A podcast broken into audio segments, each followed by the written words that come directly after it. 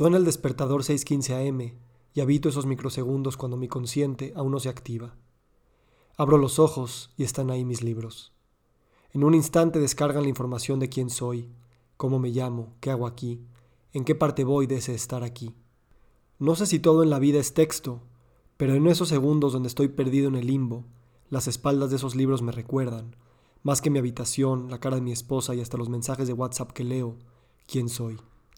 Mi biblioteca personal, los libros que tengo en mi mesa de noche, en el librero de enfrente, en mi escritorio, en mi wishlist de Amazon, no solo son los testigos, sino los instigadores de mi vida. Aunque si alguien viera mis libros no podría describir por completo quién soy, a la luz tenue del alba yo los ojeo y entonces lo sé. Porque nadie lee un libro como yo lo leo, y no son los libros en sí los que me hacen quién soy, sino el proceso que construyó mi biblioteca. Nunca ha sido esto más patente para mí que en mis mudanzas de los últimos años. Los libros que se empacan en una casa y se llevan a otra, los que se quedan guardados en cajas dentro de la bodega, los que están en casa de la suegra y dejé a medio leer, los que se quedaron en el librero del que llamamos nuestra casa, y muy seguido fantaseo tratando de acordarme en qué estante están los Nausgard y de qué color son. Imagino, casi como si pasara el dedo para ver si hay polvo en la repisa, en qué anaquel descansan los Oster, los Murakamis, los Aramagos, y si estuviera ahí, cuál me gustaría tomar en mis manos, hojearlo, ver lo que subrayé, ver la fecha en que lo leí por última vez. Aunque no todos los libros constituyen mi biografía cronológica, hay libros que no he leído que ya son parte de mi biografía, esa fecha me relocaliza en la línea narrativa de mi vida y me hace jugar con ella sabiendo que tal vez leí un libro en 2003, pero sus ideas apenas se me están aclarando en 2023. O en otros casos, si no hubiera leído ese libro exacto en el verano de 2012, tal vez yo no estaría aquí. O sí, pero toda la biblioteca habría cambiado y por lo tanto sería otro el que escribe estas letras. Yo sé que mucha gente tiene otros indicadores biográficos, su Facebook feed, las fechas de sus viajes, las fotos de boda de todos los hijos enmarcadas sobre el piano o las fechas de sus diplomas académicos. Pero para mí, más que mis diarios, me encanta pensar que mis libros no solo son mi mejor posesión, sino que acomodados y reacomodados según las fuerzas del tiempo, ellos me poseen y me definen. Bibliografía no es toda la biografía, porque hay cosas de mi vida que no están ahí, pero en mi biblioteca no hay ningún libro que sobre ni ninguno que falte. La ausencia de un libro en específico, por ejemplo Guerra y Paz, es también su presencia. O la presencia de un libro espiritista que nunca leeré y que alguien me regaló o apareció de alguna forma en mis estantes, y que yo conservé porque nunca he podido tirar libros ni regalarlos. Ese libro que no leeré, esa ausencia de su lectura, es también una presencia y parte de mi biografía. La biblioteca, al menos la de papel, es un cuaderno de viaje que a veces no viaja físicamente con el viajante. Aunque no puedo explicar lo que sentí cuando viajé con él por primera vez y trae una maleta más grande para sus libros que para su ropa. Yo que aborrezco pagar por maleta o sobrepeso, encontré una nueva manera de significar esa forma odiosa con la que las aerolíneas ahora hacen su negocio. Pagas por lo que vale para ti, y a veces viajar con libros que obviamente no vas a poder leer también tiene sentido. La biblioteca entonces es un cuaderno a muchas voces, un viaje a través de tus ideas y emociones, un registro de quién eras, quién eres y en quién te convertirás. Aunque esto último nunca está determinado, no porque nos vayamos a equivocar en la línea de vida que elegiremos o que se elegirá por nosotros, sino porque el futuro siempre implica varias líneas de vida al mismo tiempo, al igual que el pasado.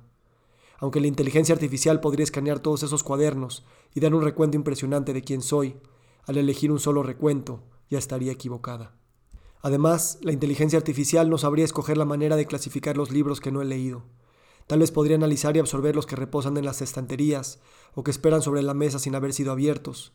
Pero ¿cómo sabría los que he recorrido con la mirada, total o parcialmente, y que solo he juzgado por su portada?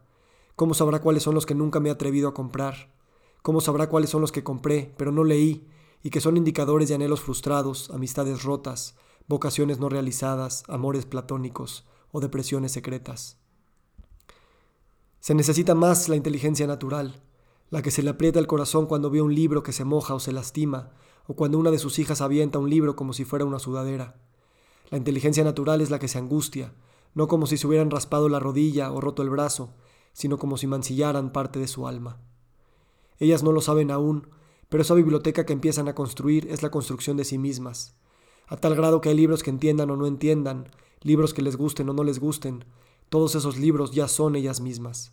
Por eso en la bodega hay cajas de 50 kilos con libros de bebés y niños que me ha costado regalar, porque me da una tranquilidad infinita saber que mis libros y sus libros están, caja a caja, dentro del mismo cuarto oscuro. Porque la biblioteca, no solo la personal, es un recordatorio constante de que no tendremos el tiempo de leerlo todo, y el lector que quiero ser es el que se contenta con ello, que las estrellas siempre me sobrepasen, que los sueños nunca se terminen conmigo, que no quiera yo soñarlos todos. Qué increíble es la biblioteca que no es mi biblioteca, la de los libros que desconozco, y qué bellas y humildes son las bibliotecas de mis hijas, donde predominan las ilustraciones, o las mías donde predominan las letras, reflejos minúsculos y grandiosos de la inmensa biblioteca cósmica. Y aunque estos pocos libros se pierdan en el mar infinito, nunca perderán su singularidad, porque mis libros son mis libros y de nadie más, pero también son de todo el mundo. Aunque nunca nadie vuelva a abrir ese cuarto oscuro, yo soy yo, ellos son yo, yo soy todos ellos. La biblioteca redefine el yo unitas multiplex. Ni me atrevo a pensar en un divorcio, un éxodo forzado o un incendio. Claro que es una aberración quemar gente, pero me da la misma sensación cuando pienso en una hoguera de libros. Si me llevaran a un campo de concentración y tuviera que dejar todo, estoy convencido que me dolería por alguna ropa, alguna fotografía, pero la extensión de mi tragedia la sentiría más fuertemente al imaginar mis libros en fuego. ¿Cómo quemar lo que me protege del fuego?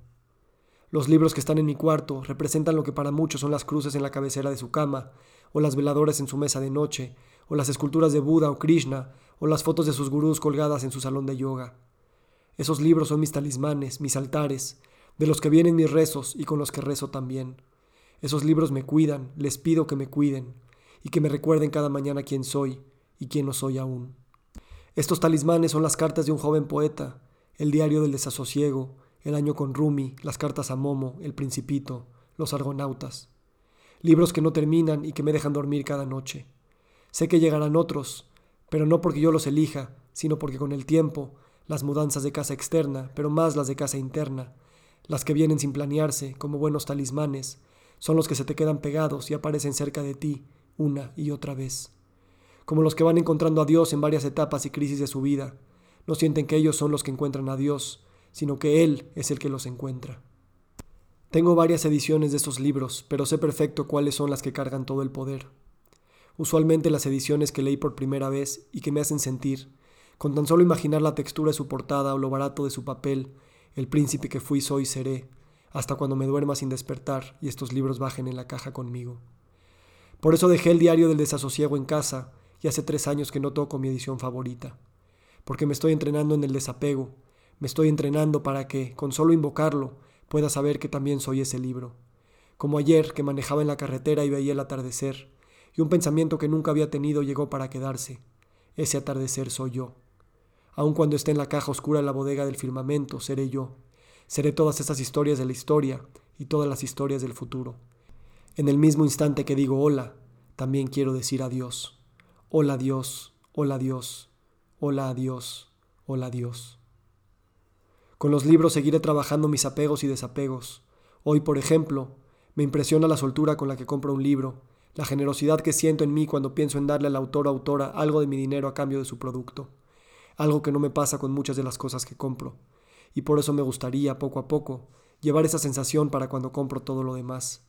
Sentir que el dinero es un lenguaje, un flujo, un agua que pasa por mí y que soy un mero mensajero de algo que recibo por un rato y después suelto para los demás como los libros que leo y que algún día voy a aprender a regalar, a esparcir y a olvidar. Al igual que este escrito, que fue construido con pedazos, reflexiones, cosas que he ido subrayado en los últimos meses y que organizo ahora de forma arbitraria sin una cronología o sentido específico, así también es mi biblioteca y mi vida, determinada por recomendaciones que ejecuto hoy pero que anoté hace años, o que compré hoy y que leeré en 20, o que Amazon no tiene disponible y entonces arbitrariamente otro libro entrará en mi vida. Parece que controlo el proceso, parece que hay una lógica general, pero lo que hay son varias lógicas contradictorias y complementarias al mismo tiempo. Cada libro que entra en mis estantes no es una adición a la narrativa de vida, sino que cada nuevo libro reescribe toda la narrativa, más cuando es a la teoría. Como cuando viajas a Bilbao y sin saberlo, el Guggenheim tiene una exposición de Rothko que te enamora de tu esposa, o en tu luna de miel en Sydney te tocaron el alma a través de los ojos con las fotografías de Annie Leibovitz incidencias del mundo que crean tu mundo interior, coincidencias que son y no lo son. Esto es lo que permiten las palabras, conectar los puntos sea quien sea la enfermedad, la persona, la tragedia, la sorpresa, la dicha que entra por tu puerta. Se conecta de una, dos, mil formas diferentes, como universos múltiples, como todas las presencias que son este presente. Además, la biografía no es acumulativa. Mañana no sabré más que ayer. Así siga leyendo libros por mil años, no me acercaré a la verdad. La biblioteca, organizada por cronología de escritura o de lectura, por cronología de compra o por autor o por color o por cualquier forma de ordenarla, solo muestra la cantidad de mundos que hay dentro del mundo. Reacomoda un libro en tu librero y la vida cambia. Somos un ecosistema interactivo interdependiente que ninguna mente puede terminar de categorizar, explicar o narrar. Por eso la metáfora es verdad. Por eso la biblioteca cósmica tiene palabras infinitas, y aunque ese infinito sea interminable, también sigue siendo solo uno. Bien decía Amos en otro de mis talismanes de amor y oscuridad, que el concepto de infinito es completamente abierto, abierto hasta el infinito, pero al mismo tiempo es un concepto cerrado herméticamente, nada sale y nada entra, somos uno, somos todo. Para las personas que amamos los libros, los libros no son significativos, son el significado en sí. Gracias, pequeños talismanes. Más que mi consciente, es en mi inconsciente el de las 6.15 am y las 11.45 pm, donde habito contradictoria y complementariamente, finita e infinitamente. Ojalá mi biblioteca nunca termine de explicármelo.